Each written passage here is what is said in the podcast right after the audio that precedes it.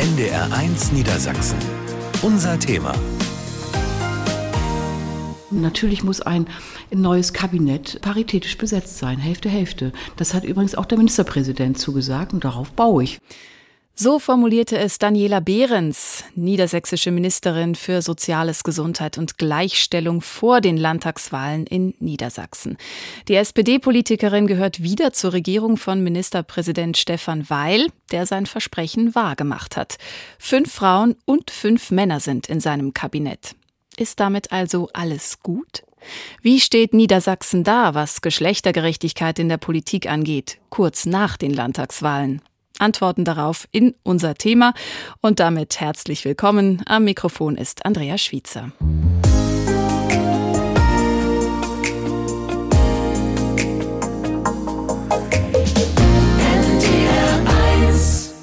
Wo sind sie, die Spitzenpolitikerinnen in Niedersachsen? Wo steht das Land kurz nach den Wahlen? Das fragen wir heute in unser Thema auf NDR 1 Niedersachsen. Was wir festhalten können. Die Politik in Niedersachsen wird neu von mehr jungen Menschen gestaltet. Es sind viele Quereinsteigerinnen und Neulinge im frisch gewählten Landtag vertreten. Das Durchschnittsalter der Abgeordneten liegt bei 46 Jahren. Damit hat sich der Landtag um acht Jahre verjüngt. Das Parlament ist auch diverser geworden. Darüber freut sich Galina Ortmann, die Geschäftsführerin des Bundesverbands Interkultureller Frauen in Deutschland e.V. Nachdem im letzten niedersächsischen Landtag nur zwei Frauen eine Zuwanderungsgeschichte hatten, sind es jetzt immerhin sechs Frauen. Und Stichwort Frauen. Der Landtag ist tatsächlich auch weiblicher. 34 Prozent aller Parlamentarier sind Frauen. Das sind fünf Prozent mehr als vor den Wahlen. Das zeigt die Analyse der Heinrich-Böll-Stiftung zur Landtagswahl. Von Aufbruchsstimmung will die Vorsitzende des Landesfrauenrates Niedersachsen, Marion Övermühle-Mühlbach, deswegen noch lange nicht sprechen. Also erst einmal haben wir unser Ziel nicht erreicht. Wir haben keine paritätische Besetzung des Parlaments.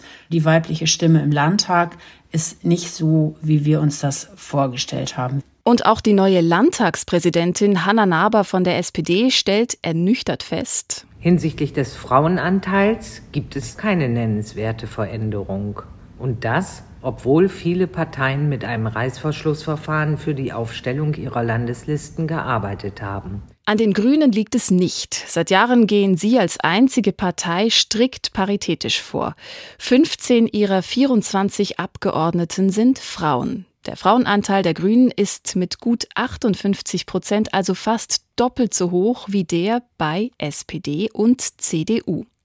Mit 31,9 Prozent liegt die CDU sogar noch leicht vor der SPD. Zum einen hat es die CDU geschafft, über den Dialog mit den Verbänden direkt Frauen anzusprechen und für die Wahl zu gewinnen. Zum anderen hat sich die CDU ja im September beim Parteitag in Hannover nach einer teilweise ziemlich emotionalen Debatte für Quote und Gleichstellung entschieden. Erst einmal befristet auf fünf Jahre, aber Immerhin findet Marion Övermühle-Mühlbach, sie macht sich nicht nur als Vorsitzende des Landesfrauenrates für 50-50 stark, sondern hat als Mitglied der CDU mit vielen anderen, gerade auch aus der Frauenunion, mitgefiebert. Also für die Union ist es ein großer Schritt, weil im Vorfeld ganz viele Diskussionen stattgefunden haben, ob wir überhaupt Parität gebrauchen oder nicht. Und aufgrund dessen bin ich sehr erleichtert, auch wenn es eine Leitversion ist, aber wir müssen ja auch anfangen, die Strukturen der CDU auch ein bisschen zu brechen. Und von daher ist das ein großer Erfolg für die Frauen, die sich politisch in der CDU, aber auch in den anderen Parteien engagieren wollen. Der Fraktionsvorsitzende der CDU im Niedersächsischen Landtag, Sebastian Lechner, gehörte zu den Befürwortern der Quotenregelung. Mit Blick auf Niedersachsen schreibt er in einem Statement Bei der Frauenförderung hat sich in Niedersachsens CDU einiges getan, aber wir sind noch lange nicht am Ziel. Und weiter ich bin fest davon überzeugt, dass die Entscheidungen in unserer Partei auf jeder Ebene besser werden, wenn wir vor allem in der Mitgliedschaft und damit dann auch in den Entscheidungsgremien zu einer 50-50-Regelung zwischen Frauen und Männern kommen. Wir brauchen dazu aber vor allem mehr weibliche Mitglieder. Das muss am besten von der Basis in die Ämter wachsen. Sebastian Lechner wird voraussichtlich Bernd Altusmann als CDU-Landesvorsitzenden nachfolgen und kann dann zeigen, wie hoch er das Thema Geschlechtergerechtigkeit tatsächlich hängt. Denn ohne seine Partei können auch die beiden Regierungsparteien in Niedersachsen in Sachen Paritätsgesetz etwa nicht wirklich etwas bewegen. Die CDU darf auf jeden Fall nicht an der Gesellschaft vorbei politisieren und die habe sich zum Glück verändert, sagt Karina Herrmann, parlamentarische Geschäftsführerin der CDU Niedersachsen. Die 37-Jährige will Frauen über für sie relevante Themen in politische Verantwortung bringen. Und da haben wir natürlich so Themen wie Vereinbarkeit von Familie und Beruf. Wir haben Themen wie Situation pflegender Angehörige und auch das Thema Altersarmut, aber auch Frauengesundheit, Stichwort Versorgung mit Hebammen im Land. Da haben wir ganz viele Themen, wo wir gut daran tun, dass wir die als CDU besetzen und dann auch Frauen finden, die sagen, Mensch, jetzt habe ich wirklich Lust, mich auch aktiv für diese Themen einzubringen. Zudem brauchen Frauen Entwicklungsmöglichkeiten. Sie gehören in Führungspositionen, sagt Herrmann. Nehmen Sie mich, ich bin parlamentarische Geschäftsführerin geworden, als Neuling hier auch im Parlament.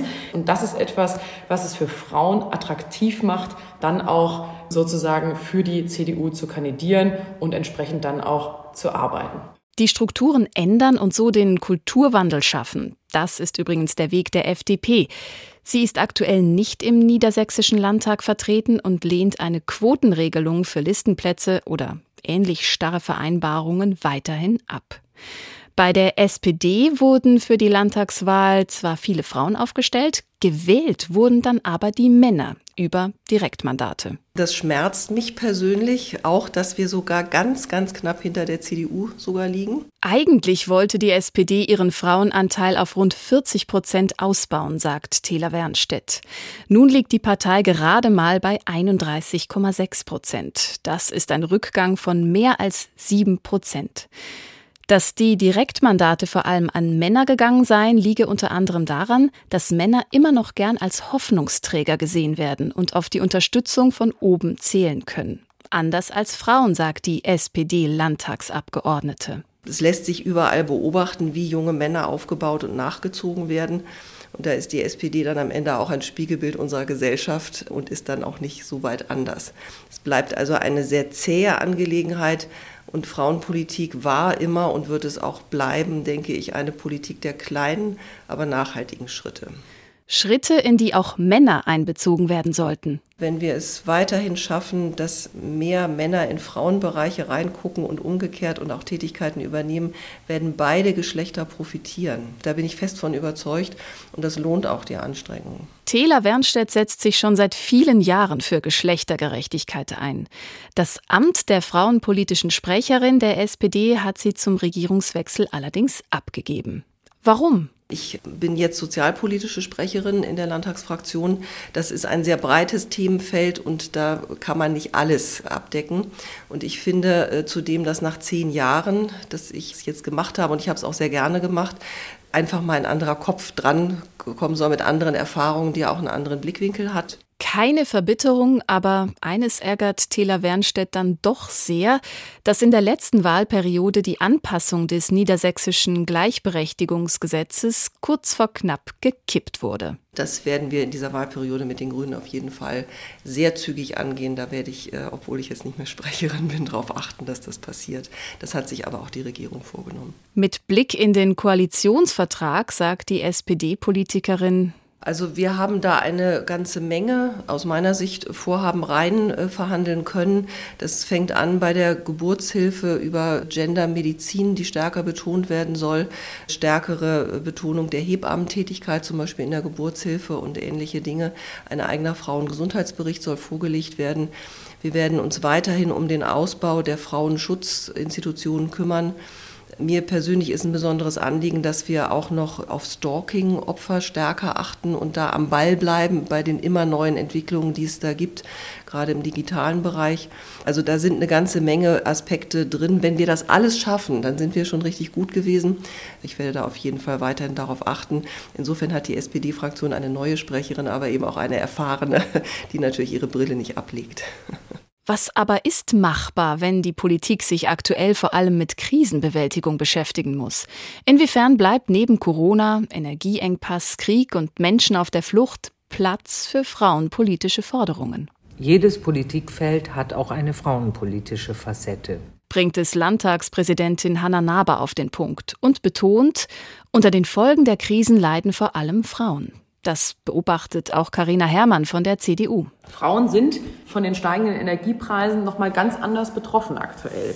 Ich habe kürzlich mit alleinerziehenden Müttern darüber gesprochen. Ich habe aber auch mit einer alleinerziehenden Fachkraft aus dem Bildungsbereich äh, gesprochen, die gesagt hat, das ist echt eng bei mir und ich weiß nicht, wie ich über die Runden kommen soll. Und dann höre ich doch einfach jetzt auf zu arbeiten. Dann werden meine Energiekosten und auch die Nachhilfe für meine Tochter vom Staat übernommen. Da läuft etwas falsch, das sage ich ganz deutlich. Und das werden wir gezielt angehen und da werden wir gezielt andere Lösungen aufzeigen. Auch Thela Wernstedt von der SPD sagt, Gleichstellungspolitik behalte ihre Dringlichkeit, Krisen hin oder her. Und zwar nicht nur für Frauen. Denn es gibt Bereiche, in denen auch Männer benachteiligt sind. Ich denke da auch an die Gesundheitsversorgung. Männer sterben fünf Jahre früher statistisch als Frauen. Das ist auch ein Ding, wo wir darauf achten müssen. Und insofern bleibt Gleichstellungspolitik ein wichtiges Thema, was trotz Krisen bearbeitet werden muss. Davon ist die SPD-Politikerin Thela Wernstedt überzeugt.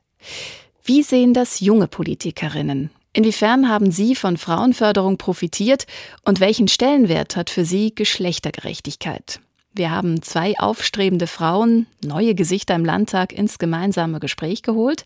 Rashmi Grashorn von den Grünen, die 33-jährige Sozialassistentin ist auch Stadträtin in Hildesheim und studiert Erziehungswissenschaften. Und Sophie Ramdor von der CDU. Die Braunschweigerin ist 30 Jahre alt, hat auf Lehramt studiert und ist unter anderem Mitglied im Stadtbezirksrat Lehndorf-Wattenbüttel. Was beobachten die beiden Frauen? Wer macht im neuen Landtag Politik? Also ich merke es bei uns in der CDU-Fraktion, es sind viele neue, wir haben ja die Hälfte der Fraktion ist neu und das merkt man schon, dass da einfach ein ganz anderer Spirit, sage ich mal, drin ist. Die Leute, die dort jetzt neu im Landtag sind, wollen einfach viel mehr. Die bringen ganz neue Ideen mit rein, auch von allem von ihren Berufen, denen sie aktuell tätig waren.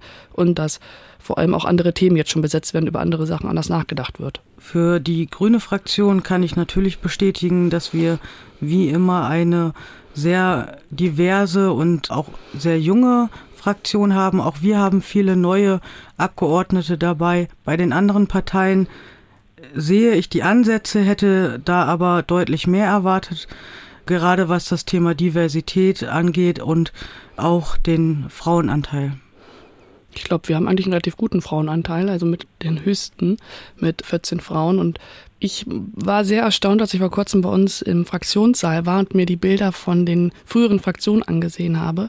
Es ist schon so, dass vor allem um die 2000er Wende rum schon sehr, sehr viele Frauen zeitweise in der CDU-Fraktion im Landtag waren. Da waren dann zum Teil auf den Bildern 15 bis 20 Frauen als Landtagsabgeordnete. Also es scheint auch so ein bisschen wellenartige Bewegung dabei zu sein.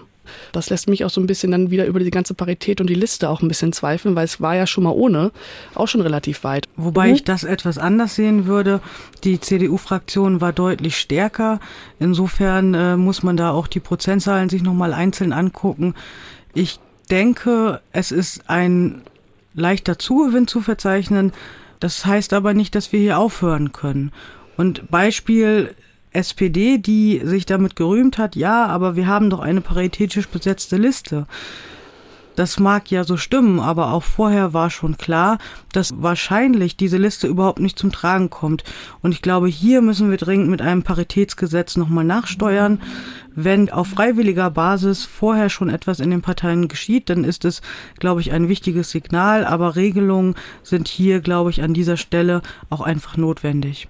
Ich glaube, es ist ganz, ganz wichtig, dass wir diese Förderprogramme für Frauen weiter ausbauen, dass auch wirklich viel passiert innerhalb der Parteien, aber auch außerhalb. Und ich glaube auch, dass immer mehr junge Frauen vor allem sich auch trauen zu kandidieren. Das hat auch ganz viel damit zu tun, dass einfach diese Arbeitswelt sich so ein bisschen gewandelt hat und auch mehr Männer mal zu Hause bleiben, die Kindergartenbetreuung auch immer besser wird und dass das der Weg sein wird und dass wir irgendwann diese Listen der Art und Weise vielleicht gar nicht brauchen, weil es zu einengt ist. Also, dass wir das irgendwann nicht mehr brauchen, wäre schön, sehe ich aktuell noch nicht. Aber ich glaube auch, dass sich die Parteien angucken müssen, warum haben wir nur einen so geringen Frauenanteil in unserer Partei und welche Strukturen sind da vielleicht zu hoch, welche Hürden müssen wir abbauen, dass wir im Parlament ein Zeichen setzen können und verschiedene Förderprogramme auch weiterlaufen lassen müssen, da würde ich uneingeschränkt zustimmen. Ja, bleiben wir gleich mal bei der Frauenförderung. Was hat Ihnen denn geholfen auf Ihrem bisherigen politischen Weg in Richtung Landtag? Ich fange mal mit Frau Ramdor an. Ich habe, also die CDU hat die Talentschmiede, das heißt Mitglieder der Jungen Union können sich einen Abgeordneten vor Ort suchen und den über anderthalb Jahre begleiten. Das habe ich damals in Anspruch genommen. Ich habe unsere damalige Landtagsabgeordnete Heidemarie Mundlos begleitet. Und das hat mich so ein bisschen auch an die Parlamentsarbeit damals rangebracht. Und ansonsten hat mich eigentlich so ein bisschen das Netzwerk über die Junge Union mir sehr viel geholfen, weil es einfach so ein bisschen außerhalb der CDU-Parteistrukturen schon mal einen Weg zu der Parteiarbeit und auch der politischen Arbeit ebnet auf einer ganz spielerischen Art und Weise. Und ich glaube auch, dass wir wirklich in der Nachwuchsförderung vor viel über die Junge Union machen können. Wie gesagt, diese Mentoring-Programm, ich war auch bei Frau Macht Demokratie, da habe ich auch mal dran teilgenommen. Und ich glaube, wenn man das nach und nach macht, dann lernen auch immer mehr Frauen die Arbeit dort kennen und merken auch, dass es relativ positiv sein kann, in der Politik zu sein und dass es nicht nur so eine männerdominierte Art ist. Und äh, wie war das bei Ihnen, Frau Grashorn? Ich weiß, dass Sie bei Politfix mitgemacht haben, ein Projekt, das Frauen mit Zuwanderungsgeschichte auf ihrem politischen Weg unterstützt. Inwiefern wurden Sie noch gefördert? Ich selber bin in Teilen gefördert worden, habe mir aber auch viel selbst erarbeitet. Ich habe an einem grüninternen Netzwerk teilgenommen, das viel empowert hat. Ich habe an einem Frauenförderungsvernetzungsprogramm teilgenommen, wo mir auch nochmal vor Augen geführt wurde, wie viele starke Frauen wir eigentlich in der Partei haben. Bis heute besteht zu manchen Kontakt und da ist eben wieder diese Vernetzung auch so ein Stichwort. Und das würde ich auch unterstreichen, was Frau Ramdor gesagt hat. Die Jugendparteien haben andere Zugänge, weniger Barrieren in der Regel und sind aus diesem Grund auch extrem wichtig für junge Menschen, die Politik interessiert sind oder sie überhaupt für Politik zu begeistern.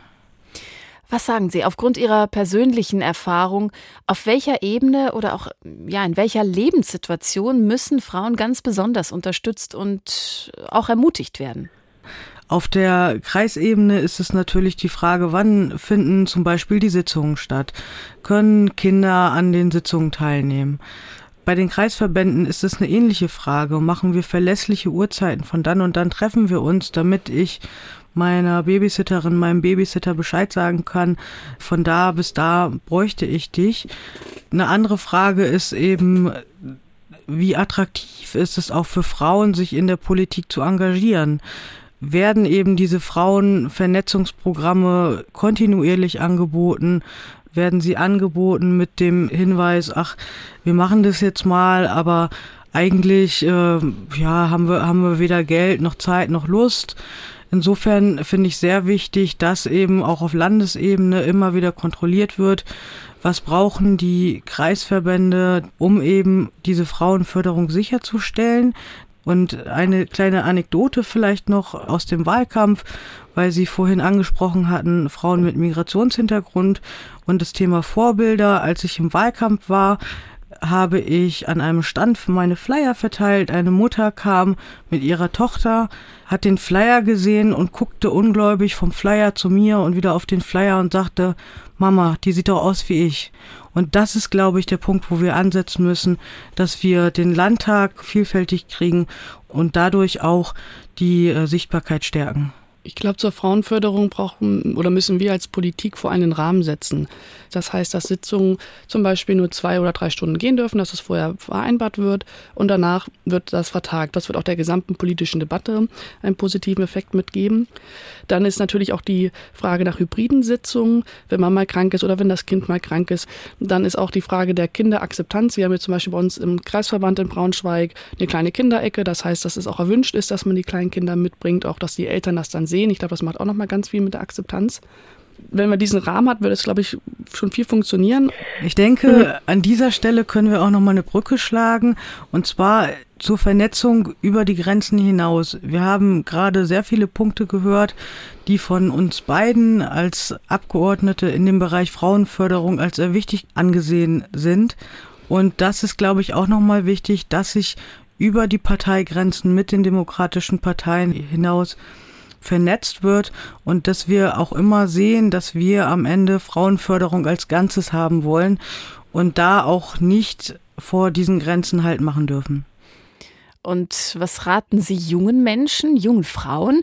Wie finden sie den Weg in die Politik?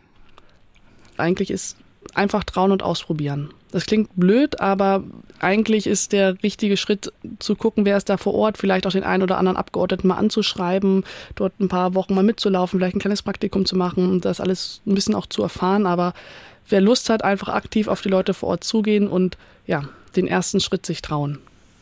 Würde ich bekräftigen. Ich glaube, der Appell geht nicht nur an die jungen Menschen, sondern auch an die, die vor Ort schon aktiv sind passt eure Sitzungszeiten an, bietet Hybrid an, geht auf die jungen Menschen zu und zeigt ihnen, dass sie hier willkommen sind. Es kann oft vorkommen, dass gerade junge Menschen ihren Wohnort nochmal wechseln, aber ich finde, sie dann gar nicht erst an der Politik zu beteiligen, ist noch viel fataler, weil dann finden sie gar keinen Zugang. Da kann ich nur vollumfänglich zustimmen vor allem bei jüngeren Menschen, die wissen ja zum großen Teil noch gar nicht, wo sind sie in zwei, drei Jahren. Und bei fünf Jahren Amtszeit würden dann ja nie junge Menschen kandidieren, weil es ja vielleicht noch mal einen Wechsel gibt. Und dort muss man das ein bisschen flexibler machen und vor allem auch jüngere Menschen da ja die Offenheit zeigen, du bist hier herzlich willkommen und du kannst auf jeden Fall auch mitmachen, auch wenn du noch gar nicht weißt, wo du in fünf Jahren sein wirst.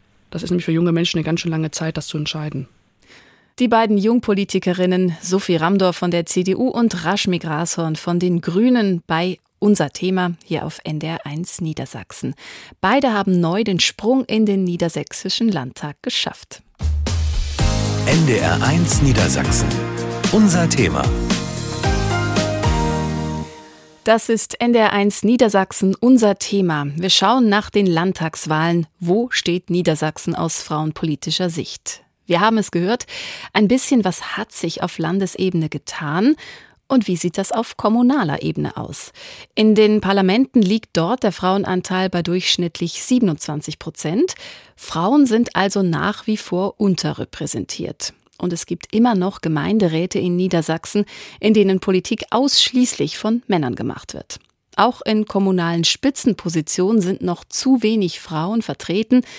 Doch auch da hat sich etwas bewegt im vergangenen Jahr. Bisher etwa gab es nur Oberbürgermeister, doch inzwischen sitzen auch fünf Frauen auf dem Chefsessel. Katharina Pötter zum Beispiel in Osnabrück. Ein Grund für Ita Niehaus, Niedersachsens viertgrößte Stadt zu besuchen. Im November 2021 habe ich eins versprochen, anzupacken. Es ist noch lange nicht alles erreicht. Katharina Pötter, 42 Jahre alt, Juristin und seit gut einem Jahr Oberbürgermeisterin von Osnabrück, zieht Zwischenbilanz in einem Videoclip in den sozialen Medien. Die CDU-Kandidatin setzte sich im November vergangenen Jahres gegen eine grüne Mitbewerberin durch. Eine Schonfrist im neuen Amt hatte Katharina Pötter nicht. Der Krieg in der Ukraine, Energiekrise, rote Zahlen bei den Stadtwerken und dann noch Corona. Die Osnabrücker Oberbürgermeisterin war von Anfang an als Krisenmanagerin gefragt. Man muss sich darauf einlassen, der Situation stellen und dann in dem Moment gucken, was ist das, was wir jetzt am besten erreichen können. Ich glaube, das ist eine der Dinge, die ich ganz gut kann, also wirklich zuzupacken und dann Dinge auch einfach zu entscheiden, die anstehen und nicht hin und her abzuwägen und zu versuchen, es allen recht zu machen, sondern ich habe durchaus dann Hang zu einer Entscheidung, auch zu einer schnellen Entscheidung und das ist, glaube ich, vieles, was mich da ausmacht. Hilfreich war für die CDU-Politikerin dabei sicherlich ihre langjährige Erfahrung im Stadtrat Osnabrück und in zahlreichen Ausschüssen und Gremien. Katharina Pötter möchte Politik für alle Bürgerinnen und Bürger machen, unabhängig vom Geschlecht. Also erstmal hat sich seit der Kommunalwahl in Osnabrück viel getan. Auch wenn der Frauenanteil im Stadtrat nach den letzten Kommunalwahlen um gut zwei Prozent auf 39 Prozent gesunken sei. Oberbürgermeisterin Katharina Pötter zählt auf. Zwei der fünf Mitglieder im Verwaltungsvorstand sind weiblich. Es gibt zwei Bürgermeisterinnen und einen Bürgermeister und darüber hinaus noch andere Frauen in verantwortungsvollen Positionen. Auch eine Landrätin im Landkreis Osnabrück. Anna Kepschul von den Grünen. Von daher ähm, findet das ganz gut statt und haben wir ein gutes Commitment, dass das allgemein gewollt ist. Und das gehört hier einfach zur Normalität. Und ich glaube, mit 39 Prozent sehen wir da immer noch ganz gut aus, wobei ich mir ein ausgeglichenes Verhältnis immer gut vorstellen kann. In Osnabrück sind wir da über dem Schnitt. Und auch zum Beispiel wir als Grüne Stadtratsfraktion haben jetzt acht von 14 Mitgliedern, die Frauen sind. Also wir sind da deutlich überrepräsentiert. Das heißt, es geht voran, aber definitiv nicht mit den großen Schritten, wie es eigentlich sein müsste. Wir sind immer noch weit entfernt von der Hälfte der Macht für Frauen. Das sagt eine weitere Osnabrücker Spitzenpolitikerin, Anne Kura. Die 38 Jahre alte Sozialwissenschaftlerin ist nicht nur Mitglied im Stadtrat, sondern auch Landesvorsitzende der Grünen Niedersachsen und seit November Abgeordnete im Niedersächsischen Landtag. Sehr geehrte Frau Präsidentin, sehr geehrte Kolleginnen und Kollegen, als erstes möchte ich dem wiedergewählten Ministerpräsidenten Stefan Weil im Namen der Grünen Landtagsfraktion noch mal ganz herzlich gratulieren und auch der neuen Vizepräsidentin Julia Willi Hamburg und der gesamten Landesregierung. Danke für die Bereitschaft, in diesen schwierigen Zeiten Verantwortung zu übernehmen. Vor kurzem hat Anne Kura im Landtag ihre erste Rede gehalten. Es sei schon etwas Besonderes gewesen. Der Osnabrückerin ist jedoch auch wichtig, weiter künftig im Stadtrat mitzuarbeiten und so Kommunal- und Landespolitik zu vernetzen weil man da nochmal viel direkter dran ist vor Ort, was die Entscheidungen, die auf Landes- und Bundesebene getroffen werden, für die Kommunen vor Ort bedeutet und weil natürlich auch vor Ort die Vernetzung nochmal viel direkter und viel stärker ist und wo auch der Draht zu den Frauen gerade auch aus anderen Parteien und Fraktionen nochmal viel besser funktioniert, weil man das in kleinerer Runde macht, weil man sich vertrauter ist und sich viel besser und auch schon länger kennt. Sich für mehr Geschlechtergerechtigkeit stark zu machen, war und ist Anne Kura ein großes Anliegen früher als Frauen- und genderpolitische Sprecherin der Grünen, nun auch in ihrer neuen Funktion. Bei uns stehen die Männer bei den Grünen auch stark für dieses Thema und ich finde, das muss auch in den anderen Parteien so werden, damit wir da jetzt endlich vorangehen. Das ist kein Thema, was man jetzt einfach mal aussitzen kann. Wir haben das Frauenwahlrecht jetzt seit 100 Jahren. Aber seitdem ist so wirklich viel mehr bei der Repräsentation von Frauen nicht passiert. Von daher wird es jetzt wirklich da höchste Zeit. Katharina Pötter und Anne Kura. Zwei ganz unterschiedliche, engagierte und erfolgreiche Frauen in politischen Spitzenpositionen. Es wird immer wieder darüber diskutiert, inwieweit sich männlicher und weiblicher Politikstil unterscheiden. Da gibt es sicherlich Nuancen, die anders sind. Also ich glaube einfach, dass Frauen grundsätzlich kommunikationsstärker sind als Männer und offener auch in der Kommunikation sind. Und beispielsweise das Brückenbauen hat ganz viel mit Kommunikation zu tun und auch dem Ziel hin zur Einigung statt zum kontroversen Durchsetzen der eigenen Position, glaube ich schon, dass das viel damit zu tun hat. Und das liegt uns Frauen häufig mehr als den Männern. Frauen führen anders, Frauen denken stärker in Netzwerken und achten darauf, dass es eine gleichberechtigte Teilhabe zum Beispiel gibt. In Gremiensitzungen fällt mir das häufig auf, dass auch bei uns Grünen der Redeanteil von Männern dann doch, wenn man nicht die Redezeit misst oder stoppt, deutlich höher ist und Frauen dann eher sagen, hm, das wurde jetzt alles schon gesagt und wenn ich es jetzt nochmal sagen würde, dann nur anders. Das fällt mir tatsächlich auf, dass das noch weiter so ist. Gleichstellungspolitik bestehe aus vielen kleinen Schritten, sagt Anne Kura. Bei der traditionsreichen Osnabrücker Grünkohlmahlzeit im Februar etwa sind im kommenden Jahr zum ersten Mal Frauen zugelassen. Wo man sich an den Kopf fasst und sagt, wir haben 2022, wie kann das sein, dass es jetzt erst kommt? Und solche Dinge muss man dann auch nutzen, um dann darauf weiter zu sensibilisieren, dass das trotzdem nur erste kleine Schritte sind, die da gemacht worden sind. Für manche Osnabrückerinnen und Osnabrücker ein Zeichen, dass die Stadt noch mehr tun muss, damit Frauen und Männer in gleichem Maße in der Politik vertreten sind. Die Grünkohldebatte, da gibt es so einen Tisch mit Männern, die seit, ich glaube, 30, 40 Jahren oder noch länger existiert dieser Tisch zum Grünkohlessen, Grünkohlkönig. Und das ist so eine richtige Männerrunde. Dadurch, dass es so viel Probleme in der ganzen Welt gibt, das vielleicht so ein bisschen in den Hintergrund gerutscht ist, finde das aber auch nicht schlimm. Und dann finde ich, ich sag mal so, müssen wir Frauen nicht immer wieder sagen, ah, ihr müsst aber an uns denken, ihr müsst aber an uns denken. Ich gucke jetzt nicht, wer ist der Mann, wer ist Frau oder sonstiges, sondern habe ich Vertrauen in diese Person? Kann die was? Ja, nein. Und da ist es auch egal, äh, was für ein Geschlecht. Also von daher ist das kein Thema. Gut, es liegt natürlich auch immer an Frauen, ob die dann solche Ämter auch wollen oder sich da engagieren. Aber ich glaube, so in vielen Bereichen könnte man da schon noch ein bisschen Frauen unterstützen, dass sie diese Position eben auch machen können. Teilzeitführungsstellen es eigentlich gar nicht gibt, Kitas und da hängt ja viel dran. Die Frage bleibt natürlich, wie viel sich tatsächlich in den Köpfen bewegt hat.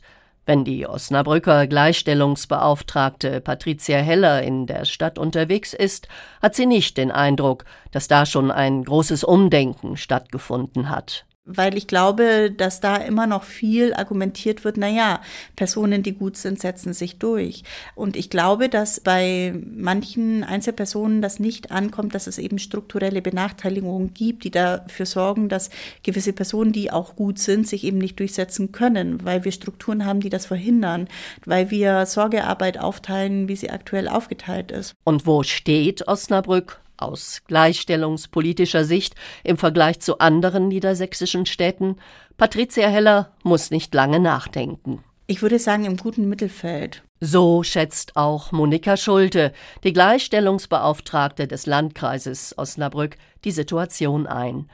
Der Frauenanteil im Kreistag habe sich deutlich erhöht.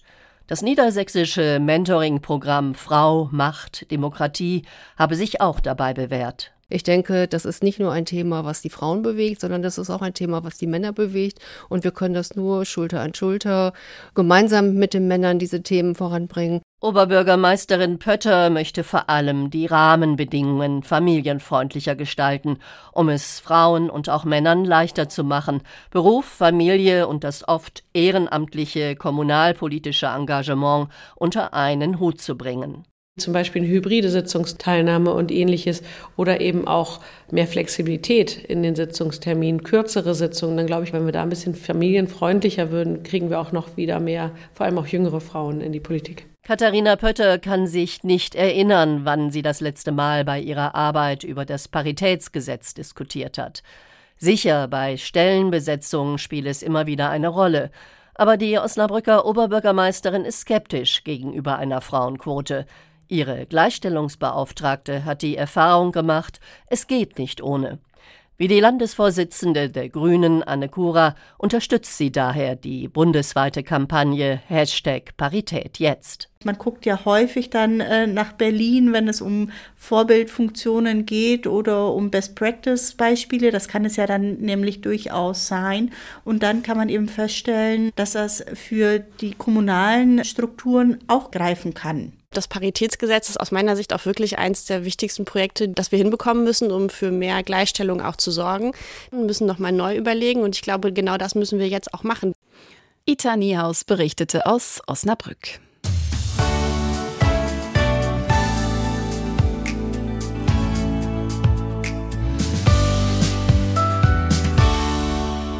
Mehr Frauen in der Politik in Niedersachsen. Einige Aspekte möchten wir hier in unser Thema bei NDR1 Niedersachsen noch vertiefen.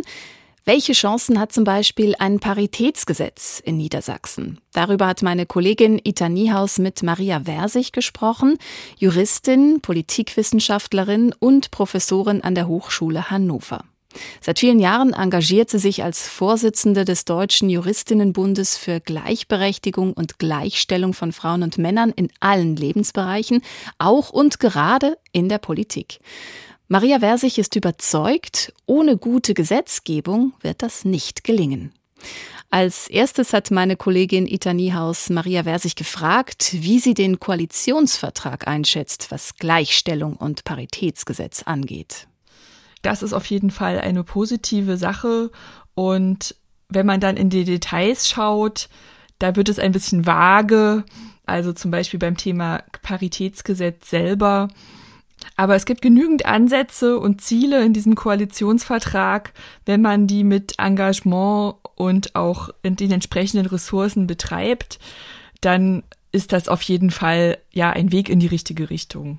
Reicht das aber auch, um wirklich ernsthaft Geschlechtergerechtigkeit voranzubringen? Tja, bei der Geschlechtergerechtigkeit müssen wir ganz klar sagen, es braucht immer gesamtgesellschaftliche Anstrengungen und es braucht ein klares Bekenntnis der Politik und politischer Menschen in politischer Verantwortung, dass das wirklich Priorität hat, auch gegenüber anderen Themen.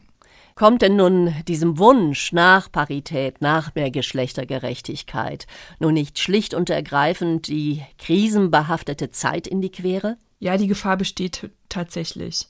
dass man gerade in Zeiten von großen Herausforderungen, die die gesamte Gesellschaft betreffen, sagt, ja, jetzt hört mal auf mit eurem Gedöns, wir haben ja schon so viel erreicht und sind jetzt nicht andere Sachen wichtiger. Darauf würde ich immer antworten, dass die Herausforderungen unserer Zeit eben wirklich gerade nur dann bewältigt werden können, wenn nicht immer die gleichen Menschen und ihre Sicht auf die Dinge auch an Entscheidungen beteiligt sind. Also in einer Gesellschaft der Vielfalt können wir uns Herausforderungen auch anders stellen. Sie haben ja auch einmal gesagt, Feminismus sei eine Überlebensstrategie für unsere Demokratie. Das klingt erstmal dramatisch. Was meinen Sie damit genau? Ich denke, wenn man sich anschaut, die Geschichte unserer Demokratie und die Tatsache, dass es noch nie ein paritätisch besetztes Parlament in Deutschland gab, dann sehen wir ganz klare Defizite, was dieses Versprechen der Gleichheit angeht. Und auf der anderen Seite gibt es Angriffe auf unsere Demokratie, die sind auch immer verknüpft mit Angriffen auf Frauenrechte. Man könnte sogar sagen, dass der Antifeminismus, ja, und auch der Hass auf Frauen, der zum Beispiel in den sozialen Medien verbreitet wird, die Angriffe auf Frauen, die sich politisch äußern, dass das quasi auch eine Einstiegsdroge ist für andere autoritäre ähm, Theorien. Das heißt also, es gibt da ein Problem und ja, die Frage ist, wie löst man die dann? Wie schafft man auch die Leidenschaft für Demokratie äh, hochzuhalten und Menschen zu motivieren, sich auch politisch zu engagieren? Und da müssen wir sehen, die patriarchalen Strukturen einer Gesellschaft, die reichen eben auch hinein in die demokratischen Instrumente, die wir entwickelt haben. Und das zu überwinden, kann dann auch eine Demokratie ganz neu beleben. Und deshalb denke ich, gerade die Hürden für Frauen abzubauen, die ja ne, in einer historischen Diskriminierungsgeschichte eine lange Geschichte haben, das bietet eine Chance und einen Weg in die Zukunft. Und ein wichtiges Instrumentarium dabei ist das Paritätsgesetz. Es ist umstritten. Es wurde und wird auch immer wieder leidenschaftlich darüber diskutiert. Die Finnen und Schweden haben es ja ohne so ein Gesetz geschafft. Ist denn so ein Gesetz wirklich notwendig? Ja, das ist eine gute Frage. Brauchen wir ein Paritätsgesetz? Brauchen wir Änderungen im Wahlrecht wirklich? Ganz klar muss man sagen, nein, wenn Parteien von selber ihre Wahllisten paritätisch besetzen und auch in gleicher Weise Menschen aufstellen, auch für Kandidaturen in Wahlkreisen, die aussichtsreich sind, dann wäre eine Änderung im Wahlrecht obsolet. Die Realität ist aber eine andere. Und wenn wir diesen Status quo also betrachten, glaube ich, dass ein Paritätsgesetz auf jeden Fall ein sehr starkes Instrument wäre, um den Status quo zu erschüttern und wirklich auch diejenigen, die da null Bedarf sehen, zu motivieren, sich damit auseinanderzusetzen. Aber klar ist, und der Verweis in die nordischen Länder zeigt es ja, eine Gesellschaft, die wirklich Gleichstellung von Frauen und Männern und Gleichstellung aller Geschlechter sich auf die Fahnen schreibt und wo der politische Rückhalt dafür da ist, Dinge auch zu verändern, die wird es auch schaffen. Was können wir denn da lernen von den Finnen und Schweden, die es so geschafft haben, ja, in Sachen Rückenwind aus der Zivilgesellschaft? Also ich glaube, dort in Finnland und auch in Schweden, wenn man sich anschaut, wie das tägliche Leben ist, dann wird man sehen, dass Frauen und Männer gleichermaßen davon profitieren, von anderen Einstellungen gegenüber Geschlechterordnungen, vermeintlich natürlichen, eine andere Vereinbarkeit von Familie und Beruf für Väter und Mütter und dass es also einen gesamtgesellschaftlichen Rückhalt gibt. Und ich glaube, vielleicht müssen wir auch in Deutschland mehr darüber sprechen, was es eigentlich für Vorteile bringt in einer Gesellschaft, die nicht so sehr traditionellen Geschlechterrollen verhaftet ist, für alle, die in der Gesellschaft leben.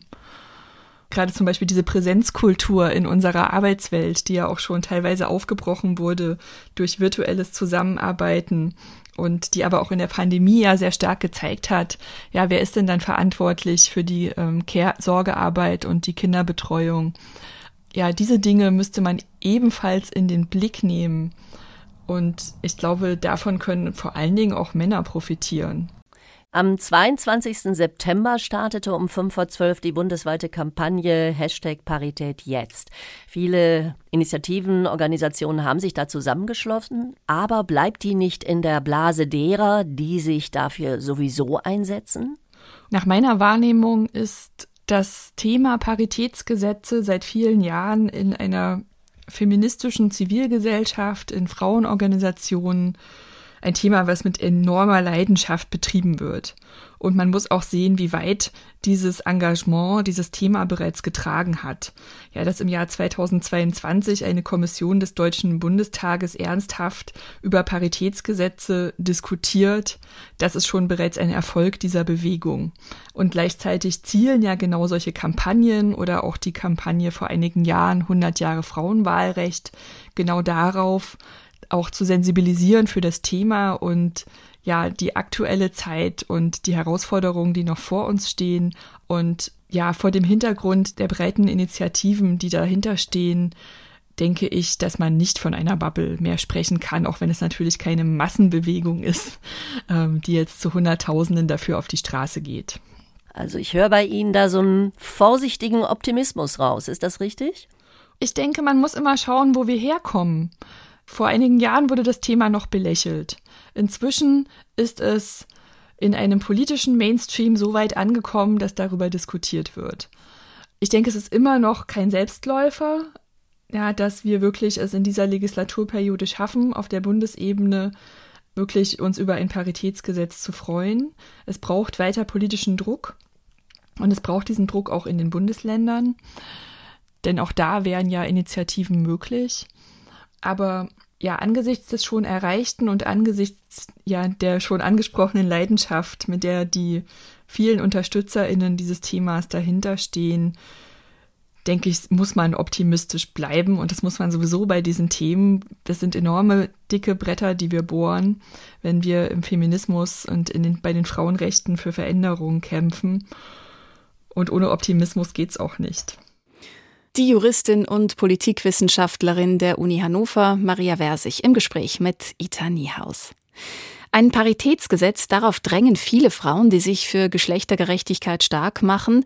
Rückenwind erhoffen sie sich von der bundesweiten Kampagne Hashtag Parität jetzt, die im September gestartet ist. Eine Aktion, deren Strahlwirkung die grünen Politikerin Anne Kura genau verfolgt. Denn auch sie wünscht sich für Niedersachsen nach wie vor ein Paritätsgesetz.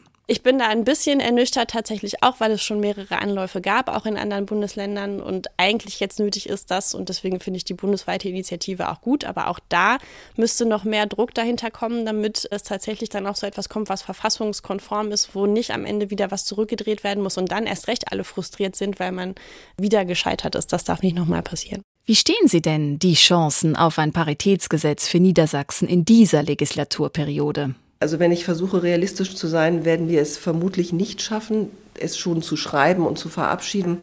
Das die Einschätzung von Tela Wernstedt. Ein Paritätsgesetz sei aber in Bearbeitung, sagt die SPD-Frau. So soll ein Gutachten erstellt werden, auf dessen Grundlage dann ein Gesetz entwickelt werde. Eines, das vor den Verfassungsrichtern Bestand hat und nicht wieder abgeschmettert werden kann ich möchte, dass es eine Normalität wird. Ich möchte nicht mehr, dass darüber gesprochen wird. Wir sind 50 Prozent, wir sind gleichgestellt, wir sind gleichberechtigt und dann können wir dieses auch in den Parlamenten vertreten wissen. Und wir brauchen ein Paritätgesetz und wir wollen unsere Sichtweise auch in die Parlamente bringen. Und ich fordere die Parteien auf, dass wir möglichst schnell diesen Schritt tun. Ein klarer Handlungsauftrag an die Politik von Marion Övermöhle-Mühlbach vom Landesfrauenrat Niedersachsen und damit natürlich die grundsätzliche Forderung nach mehr Frauen in der Politik, auch in Niedersachsen. Das war unser Thema. Hier folgt gleich aktuell. Am Mikrofon verabschiedet sich Andreas Schwiezer. NDR 1 Niedersachsen. Unser Thema.